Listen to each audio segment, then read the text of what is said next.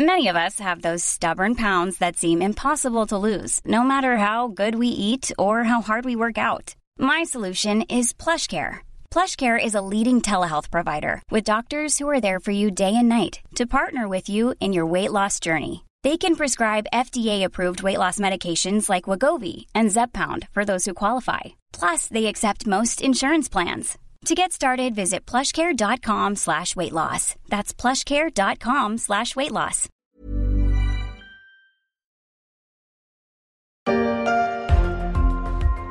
Les prix du pétrole ont atteint leur plus haut niveau en 7 ans après le refus de l'OPEP d'augmenter la production du brut. Cette décision risque d'accroître les tensions entre les États-Unis, l'Europe et la Chine d'un côté et l'organisation des pays exportateurs de pétrole et leurs dix alliés de l'autre. Américains, Européens et Chinois craignent que l'inflation des coûts énergétiques ne fasse dérailler leur reprise économique post-Covid. C'est la partie souvent la plus visible de l'inflation, les prix de l'essence dérivés des prix du pétrole qui s'ajoutent au prix du gaz, de l'électricité pour créer les conditions d'une crise énergétique partout dans le monde, au point qu'on se demande si elle ne va pas réveiller l'hydre inflationniste et faire dérailler la croissance.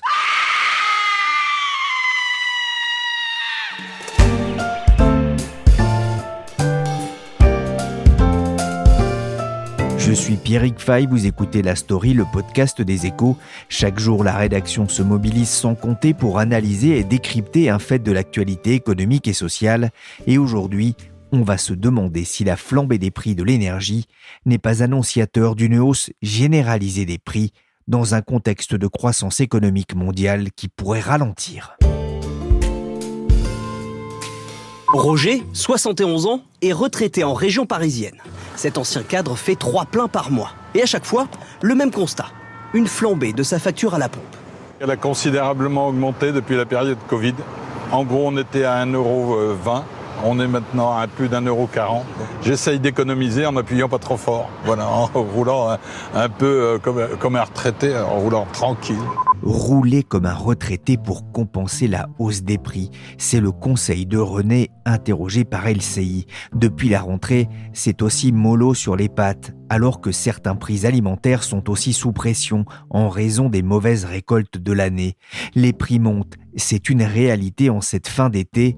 En septembre, ils ont augmenté de 2,1% sur un an selon l'INSEE, contre une hausse de 0,6% en août et de 0,5% en moyenne en 2020. C'est son plus haut niveau depuis octobre 2018. Et dans la zone euro, la hausse des prix a même atteint 3% en août. Et l'Europe est loin d'être la seule touchée. Et oui, Pierrick, les prix augmentent un peu partout dans le monde. Alors pas tous les prix, certains d'entre eux. Guillaume de Calignon est journaliste aux échos, spécialiste des questions de conjoncture. Et dans les pays développés, l'inflation devrait atteindre à peu près 2,8%, 3% selon le FMI. Et dans les pays émergents, on est quand même à plus de 7%. Et quand on regarde en septembre, les prix à la consommation dans la zone euro ont grimpé de 3,4% sur un an. Aux États-Unis, la hausse est même à 5% depuis cet été. Rendez-vous compte, Pierrick, on n'avait pas connu ça depuis des années. Après 15 ans sans inflation, c'est-à-dire depuis grosso modo la crise de 2008, eh ben la revoilà. Elle pointe son nez et Franchement, il est bien difficile de savoir où est-ce qu'elle va s'arrêter. Ouais, justement, à quoi est-ce qu'elle est due? Il y a plusieurs raisons à ce retour de l'inflation. Pendant les confinements, les États ont soutenu le pouvoir d'achat des ménages par le biais du chômage partiel en Europe, ou alors en envoyant directement des chèques aux familles, c'est ce qui s'est passé aux États-Unis. Et comme les gens n'ont pas pu dépenser leur argent, pendant le confinement, bah, ils ont accumulé de l'épargne. Alors c'est pas évidemment le cas euh, des plus pauvres, mais en France par exemple, on estime que entre mars 2020 et décembre 2021, bah, les Français ont mis de côté 180 milliards d'euros à peu près. Et dès que l'économie a pu rouvrir, eh ben la consommation a été très forte des deux côtés de l'Atlantique. Et ça, ça a tiré les prix vers le haut. C'est aussi ce phénomène, c'est-à-dire le retour d'une forte demande, qui explique la hausse du prix du pétrole, celle des métaux et des autres matières premières. Et sans compter que, avec la pandémie, la consommation a changé. Ne pouvant pas dépenser leur argent dans les restaurants et les voyages pendant le confinement, les gens ont acheté des PC, des smartphones, des vélos. Pour vous donner une idée, aux États-Unis, les dépenses des Américains dans ce qu'on appelle les équipements de loisirs ont augmenté de 40% entre le premier semestre 2019 et les six premiers mois de 2021. C'est absolument considérable. Alors voilà pour la demande. Le problème, c'est que l'offre, elle, n'a pas pu suivre la hausse de la demande. D'abord parce que la pandémie a désorganisé les chaînes de valeur. Pour faire une voiture, je vous rappelle qu'il faut plusieurs milliers de composants. Certains sont fabriqués en Inde, en Chine, en Pologne. Or, la Chine a dû fermer des ports en raison de cas de Covid et l'Inde a dû faire face à une pandémie particulièrement virulente, d'où des retards dans la production. Et ensuite, tout le monde veut acheter le même type de produit au même moment. Et c'est là que ça coince. Du pétrole, du gaz, du charbon par exemple, mais aussi d'autres biens. Si on prend l'exemple des vélos, qui sont très demandés depuis le début du Covid, bah, le fabricant japonais de dérailleurs, Shimano, n'a pas pu répondre à temps à tous ses clients à travers le monde. Pareil dans les semi-conducteurs. La demande a été tellement forte pour les smartphones, PC et consoles de jeux que les constructeurs en automobile font face à des pénuries et ont dû réduire leur production. Donc grosso modo, on a retard de livraison, difficulté d'approvisionnement. Tout ça, bah, ça fait grimper les prix. Une demande très forte et une offre qui ne peut répondre à toute la demande, c'est quand même le cocktail parfait pour que les prix augmentent. Et c'est ce qui se passe. Est-ce que c'est durable? C'est la grande question que tout le monde se pose, Pierrick. Malheureusement, il n'y a pas de réponse toute faite. Il y a ceux qui croient que nous sommes repartis dans un cycle inflationniste. Et les autres qui pensent que tout ça, ça va se calmer d'ici la fin 2022. Alors pour les premiers, l'inflation va rester parce que la désorganisation des chaînes de valeur, qui sont quand même beaucoup allongées avec la mondialisation depuis 40 ans, bah, cette désorganisation, elle va pas revenir à la normale tout de suite. Et parce que les tensions qu'on observe aussi sur le marché du travail sont là pour durer. On voit dans certains secteurs comme la restauration, les difficultés de recrutement sont réelles un peu partout.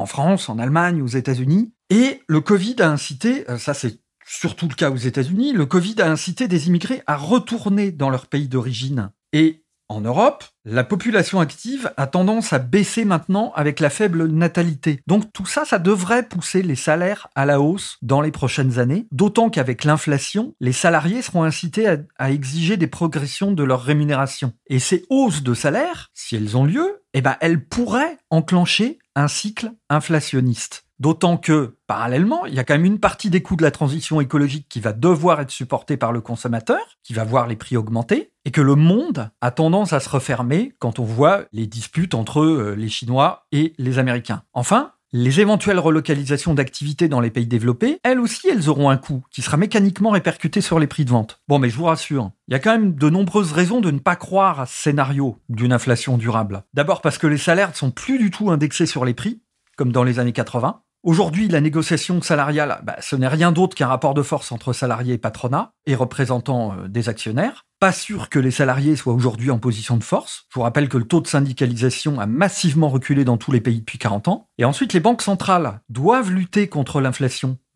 Et ce n'était pas le cas dans les années 70 lors du premier choc pétrolier. Enfin, et c'est quand même le, plus classique, dans une économie de marché, quand l'offre est insuffisante, alors les prix augmentent. Bah, ça pousse les entreprises à investir, à ouvrir de nouvelles capacités de production. L'offre s'ajuste alors à la demande et ça fait baisser les prix. Alors le problème, c'est que ce processus peut prendre plusieurs trimestres. Mais si c'est bien le cas, bah, l'inflation sera en grande partie un phénomène temporaire. La Banque Centrale Européenne se réunit euh, cette semaine. Comment est-ce que les banques centrales réagissent justement à ces tensions inflationnistes hein, qui émergent alors que euh, la hausse des prix a dépassé la cible fixée par la Fed, comme euh, d'ailleurs la cible fixée par la, la BCE Alors elles sont bien embêtées, mais elles ont un discours tout trouvé, les banques centrales. C'est de dire aujourd'hui, la flambée de l'inflation est temporaire. D'ailleurs, quand vous regardez les prévisions de la BCE, bah, elle table sur une inflation inférieure à 2% en 2023. Donc, les banques centrales se tiennent prêtes à agir si ce temporaire dure un peu trop longtemps. Mais le fait que l'inflation ait dépassé la cible des banques centrales, c'est pas si grave à court terme. Pourquoi? Bah, Parce que, un,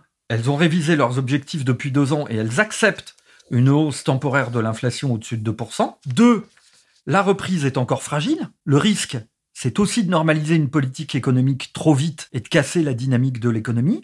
3. Si l'inflation est due à la désorganisation des chaînes de valeur, bah, il est quand même douteux que l'action des banques centrales puisse avoir le moindre effet. C'est vrai, le job des banques centrales, c'est de refroidir la demande, c'est pas de s'occuper de l'offre. Et 4. Les États, notamment dans le sud de la zone euro, sont assez surendettés. Le relèvement des taux d'intérêt, si jamais les banques centrales le décidaient, c'est quand même une arme qui doit être maniée avec précaution, sans quoi certains États risquent de se retrouver insolvables. Bref, les banques centrales, elles sont prêtes à tolérer un peu d'inflation. Ceci dit, tôt ou tard, elles vont agir, mais tout doucement. Le vrai danger, c'est si pour une raison ou une autre, les prix de l'énergie par exemple continuaient à augmenter, que l'inflation s'emballe, les banques centrales là seraient forcées d'agir vite, et ce serait très embêtant, parce que les marchés seraient pris au dépourvu, ce qui entraînerait une hausse brutale des taux d'intérêt, mais faut quand même être rassurant, si ce scénario est possible, ce n'est quand même pas le plus probable. On considère que cette hausse des prix, cette inflation sera temporaire. Jusqu'à quand, je ne suis pas en mesure de vous le dire, mais sera temporaire. Mais incontestablement, elle est là, et nous ne pouvons pas la laisser handicaper cette reprise. Il faut à tout prix nous donner les moyens que cette reprise perdure et même se renforce. On a entendu le Premier ministre Jean Castex parler de l'inflation, de la hausse des prix dans le journal de 20h de TF1. Il était venu présenter l'indemnité inflation. Si les banques centrales semblent peu perméables à cette pression pour l'instant, à ces hausses des prix qui inquiètent les consommateurs, en revanche, pour euh, les gouvernements, c'est un vrai défi alors que les ménages avaient un peu perdu aussi l'habitude de l'inflation. Le risque est en effet énorme pour les gouvernements. On l'a vu avec les gilets jaunes, par exemple. On voit d'ailleurs qu'aujourd'hui, chacun essaye d'enrayer au moins momentanément, la hausse des prix de l'énergie. C'est le cas, par exemple, en France et en Espagne. Parce que ce serait socialement explosif que des gens ne puissent plus se chauffer ou ne puissent plus utiliser leur voiture pour aller travailler. Car il faut rappeler que les salaires, les allocations chômage, les prestations sociales, le SMIC, les retraites, c'est-à-dire l'essentiel des revenus des ménages, ne sont plus indexés sur l'inflation. Cela signifie simplement que la hausse des prix, si elle persiste, ce sont les plus pauvres qui en seraient les premières victimes sans action publique. Et donc ça, il y a un risque social énorme. Et d'ailleurs, le problème est le même, et probablement pire même dans les pays émergents. Le FMI et la Banque mondiale insistent depuis un an sur l'effet délétère de l'inflation des prix alimentaires dans ces pays. La pression euh, devient aussi euh, plus forte pour les entreprises confrontées aux, demandes de hausse des salaires? Oui, on assiste au grand retour de la question salariale, mise sous cloche depuis 2008 par la crise qui avait suivi la faillite de Lehman Brothers. Les salariés de la première ligne veulent être euh, rétribués pour leur travail pendant le confinement. Les salariés de la restauration qui ont quitté leur travail pendant le Covid et le confinement ah,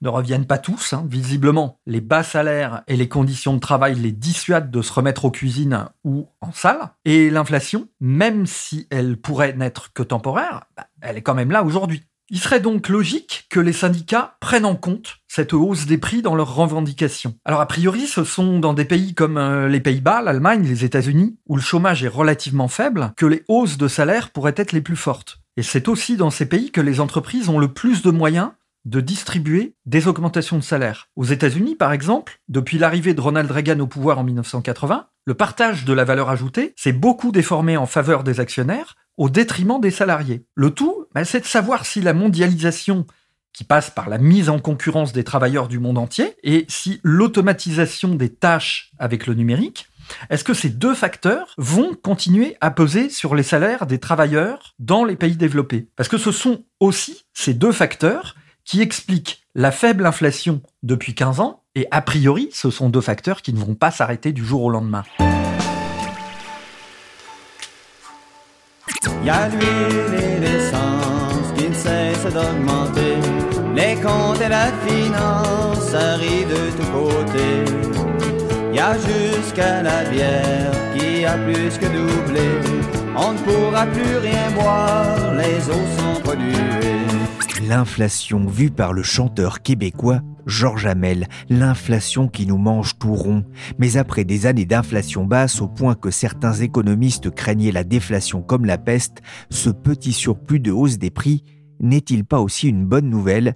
C'est la question que j'ai posée à Michel Martinez, chef économiste France à la Société Générale. Avoir une inflation euh, qui se normalise au-dessus de 2%, je dirais, c'est ce qu'on attend d'une économie euh, dans un état d'équilibre euh, stationnaire où il n'y a pas beaucoup d'inquiétude, d'incertitude. Une inflation trop faible, c'est plutôt le signal d'une économie où il y a des pressions déflationnistes, donc à une faiblesse de la demande. Donc oui, le retour de l'inflation, c'est plutôt le signal que cette période d'une vingtaine d'années où on a eu des pressions déflationnistes, bah, cette période pourrait se terminer. Après, voilà, on verra. Nous, on est plutôt dans l'idée que le rebond de l'inflation aujourd'hui, il est temporaire, transitoire. Même, on tient un discours similaire à celui des banques centrales. Donc, on verra. Mais c'est vrai qu'il euh, y a de bonnes raisons de penser qu'on va sortir de cette période où l'inflation euh, tendanciellement diminuait, elle en ralentissait. Vous employez le, terme hein, de transitoire, effectivement, un terme employé à plusieurs reprises par la BCE, par la Fed. On voit quand même une augmentation des prix, 2,1% en septembre en France, plus de 5% aux États-Unis. on parle de rupture de chaîne d'approvisionnement, de coupure d'électricité en Chine. La Chine, hein, qui est l'usine du monde, les coûts de production en Chine s'envolent à un rythme jamais vu depuis 25 ans. On a quand même du mal à croire que c'est transitoire. Pour moi, c'est des problèmes de plomberie, ça. Les questions de chaîne d'approvisionnement, c'est euh, bah, lié à la, pandémie, des fermetures d'usines. Et donc, on a pour plus des biens, les semi-conducteurs, l'automobile, un excès de demande sur l'offre. L'offre ne suit pas la demande. Je dirais, c'est comme euh, des problèmes de plomberie. C'est pas parce qu'il y a une fuite d'eau que le plombier n'est pas disponible pour la réparer qu'elle durera éternellement. En général, eh l'histoire économique enseigne que euh, ben, l'offre, pour beaucoup de choses, hein, c'est pas pour tout, mais l'offre s'ajuste à la demande. Et c'est aussi les messages que nous véhiculent euh, les entreprises du secteur manufacturier, les producteurs de semi-conducteurs, qui nous disent que euh, un horizon visible, alors qui est effectivement reporté de trois mois tous les trois mois depuis le début de l'année, mais on nous dit que ces problèmes d'approvisionnement de semi-conducteurs seront réglés au cours de l'année 2022 ou au début de l'année 2023. Donc il faut les, les croire, on n'a pas d'autres informations que ce qu'ils nous disent. Et puis quand on voit la taille des investissements qui ont été avancés, qui sont en train de se mettre en place, il y a de bonnes raisons de penser que effectivement l'offre de semi-conducteurs va s'adapter à la demande actuelle. Après, il y a un autre sujet, le sujet de l'énergie. Alors le sujet de l'énergie, c'est pas uniquement, je dirais, un problème de plomberie au sens où il suffit d'attendre un petit peu, le plombier n'est pas disponible. On voit bien en ce qui concerne l'énergie, il, il y a plusieurs thématiques qui peuvent être un peu structurelles. Il y a un premier sujet qui est la dimension transition énergétique, transition climatique, donc qui fait qu'il y a certains hydrocarbures dont on a envie de se passer et dont euh, bah, je pense au charbon par exemple, et donc euh, ça crée des tensions parce qu'il y a des reports sur d'autres sources d'énergie qui sont pas encore totalement disponibles. Donc il y a cette dimension énergie transition climatique, et puis il y a une autre dimension qui est la dimension géopolitique, qui est toujours présente quand on parle d'énergie, mais qu'on avait un peu oublié ces 10 ou 15 dernières années, pour être honnête, parce que depuis ces 10 ou 15 dernières années, on n'avait pas de problème d'excès de demande sur l'offre du côté du gaz. Et en ce qui concerne le pétrole, on avait le sentiment que l'OPEC, l'OPEC plus avait perdu un peu de son pouvoir parce qu'il y avait eu d'autres opérateurs de pétrole non conventionnels qui arrivaient et qui étaient capables de satisfaire assez rapidement le surcroît de demande, je pense, au pétrole de schiste aux États-Unis. Et là, on a, on a le sentiment que ben, c'est plus le cas et qu'il y a un retour de la capacité des acteurs géopolitiques à peser sur les prix de l'énergie. Euh, donc maintenant, dès qu'on regarde les informations sur les prix de l'énergie, on va avoir les noms des grandes puissances, euh, donc Chine, Russie et États-Unis, Moyen-Orient, qui vont arriver à l'esprit. Et donc ça, ça peut être aussi un changement structurel. Et donc au total, j'ai envie de dire, dans toutes les sources de rebond de l'inflation qu'on voit aujourd'hui, il y en a quand même pas mal où on peut raisonnablement penser que c'est des problèmes de plomberie, comme je le disais, qui vont être réglés, qu'à un moment le plombier arrivera et qu'on aura moins ces problèmes. Il y en a d'autres qui peuvent être plus structurels et qui pourraient relever durablement la tendance des prix. Alors, est-ce qu'on parlera d'inflation, de stagflation dans quelques années. Je dirais, il y a encore beaucoup de chemin. à hein, ne pas oublier, surtout en Europe, qu'on sort d'une décennie où en moyenne l'inflation en zone euro en France, elle était de l'ordre de 1% par an.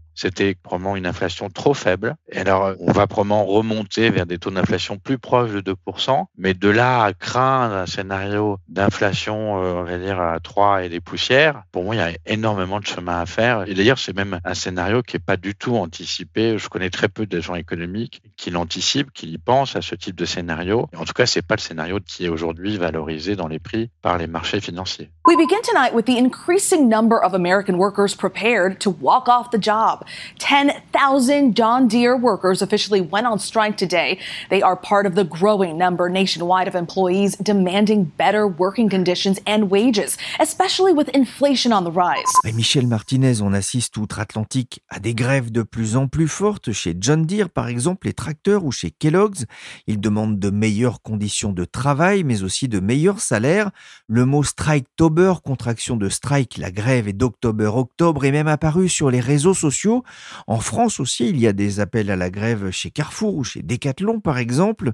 Les entreprises peuvent-elles faire face à la montée des revendications salariales dans un contexte de rebond des prix et de forte hausse déjà de leurs coûts de production? À ce stade, on ne peut pas dire qu'on observe de hausse généralisée des revendications salariales et des salaires. Euh, on observe par contre dans, dans certains secteurs d'activité effectivement un excès de demande de travail sur l'offre et donc des revendications salariales et la quasi-obligation pour les entreprises de ces secteurs d'accepter des hausses de salaire. Mais c'est pas systématique. Mais est-ce qu'à un moment, les entreprises ne vont pas devoir répercuter tous ces coûts sur les prix de vente? Alors, dans les coûts, il y, y a effectivement les coûts des matières premières, de l'énergie. J'ai envie de dire, ça dépend encore une fois du pouvoir de fixation des prix et de l'entreprise. Ce qu'on observe aujourd'hui quand même, c'est que on a des hausses des prix. Par exemple, si on prend les prix à la production industrielle, donc qui sortent de l'usine, on a des hausses de prix qui sont à deux chiffres. 10, 12% en Europe, aux États-Unis. On n'observe pas du tout ce type de hausse des prix jusqu'à présent du côté des prix à la consommation, donc dans les étalages, dans les boutiques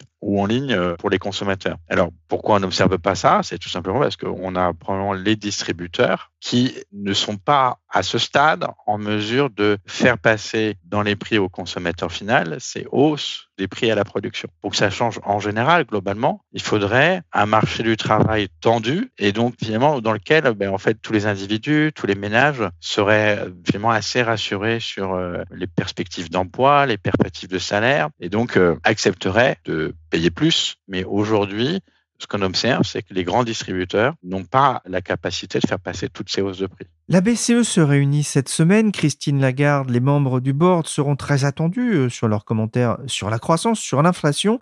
Mais mercredi dernier, on a appris le départ surprise de Jens Weinmann, euh, l'ex-puissant patron de la Banque centrale allemande qui a même laissé un avertissement en guise de testament.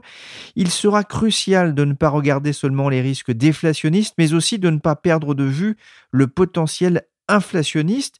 Que va changer le départ de ce faucon pour la politique monétaire de la BCE Je dirais pas grand-chose. Il y a belle lurette que les faucons, comme vous dites, sont en minorité au sein de la BCE. Monsieur Weinmann, le président de la Bundesbank, sera là à la réunion de décembre. On verra si, euh, décide de cette dernière opportunité pour euh, émettre des critiques, probablement, mais probablement aussi de façon ténue, donc pas extrêmement directe. Mais bon, le fait est que au sein de la BCE, on a aujourd'hui une majorité de membres qui prennent des décisions au Conseil des gouverneurs qui euh, est plutôt euh, en faveur d'une politique accommodante. Mais à, à, à, moyen et long terme, les principaux obstacles pour la BCE ou difficultés pour la BCE viendront un des perspectives économiques, à savoir est-ce qu'il y a un retour de l'inflation, est-ce que l'inflation elle revient à la cible de 2% voire au-delà, auquel cas la BCE devrait, si elle veut garder son indépendance monter ses taux d'intérêt. Ça, c'est le premier point. Et puis le deuxième point, c'est mais en fait les critiques qui sont venues d'Allemagne et qui mentionnent, soulignent les potentielles incompatibilités entre la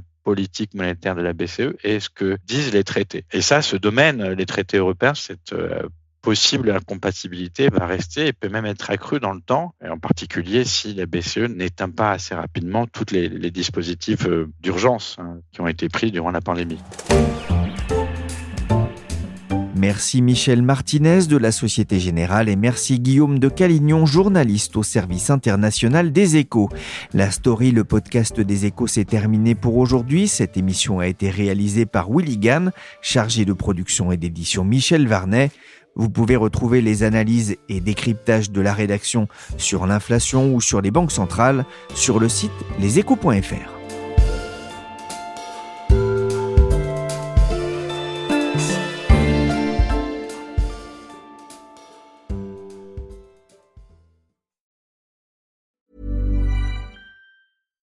deserves the best, and there's no better place to shop for Mother's Day than Whole Foods Market. They're your destination for unbeatable savings, from premium gifts to show-stopping flowers and irresistible desserts. Start by saving 33% with Prime on all body care and candles. Then get a 15-stem bunch of tulips for just $9.99 each with Prime. Round out Mom's menu with festive rosé, irresistible berry chantilly cake, and more special treats. Come celebrate Mother's Day at Whole Foods Market.